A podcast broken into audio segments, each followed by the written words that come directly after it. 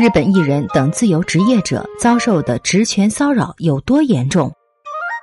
有关调查显示，在日本的演艺圈、传媒等行业，以自由职业者身份工作的人，有一大半都受到甲方的各种骚扰。想要得到工作和角色的他们，处于弱势地位，因而给了无良甲方以可乘之机。自由职业者指的是不专属于某个特定的企业和组织。以独立身份提供技能服务的个人，他们不被看作是劳动者，而是个体户，因此不属于日本劳动基准法的保护对象。身处这种地位的自由职业者遍布日本的演艺圈、传媒、广告等行业。据推算，目前日本国内有三百九十万人从事自由职业。去年七月，日本演员工会、日本媒体文化信息工会。自由职业者联络会共同实施了一项问卷调查，结果显示，回答遭受过职权骚扰和性骚扰的人多达百分之九十八点二，可以说极少有人幸免于难。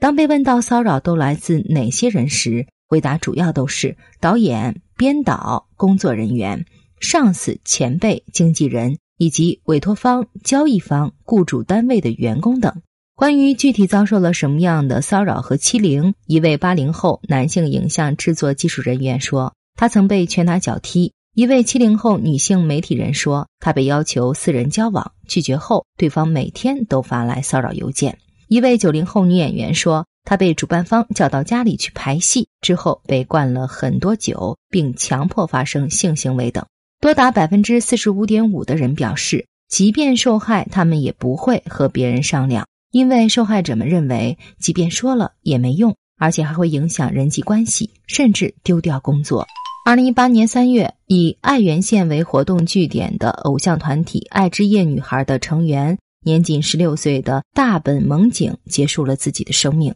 大本萌景的家人认为，导致他自杀的原因在于所属事务所的职权骚扰，因此对事务所和社长提起了损害赔偿诉讼。然而，演艺合同是否属于劳动合同，要经过法院审理才能判定。日本从二零一九年五月起实行《骚扰防止法》，虽然规定了企业有义务制定劳动者保护措施，但自由职业者却因不被视作劳动者而不在保护范围之内。同年六月，国际劳工组织通过了将自由职业者也囊括在内的有关职场暴力和骚扰的条约。上述实施调查的三个组织目前正在要求日本政府批准该条约，并完善国内法律法规。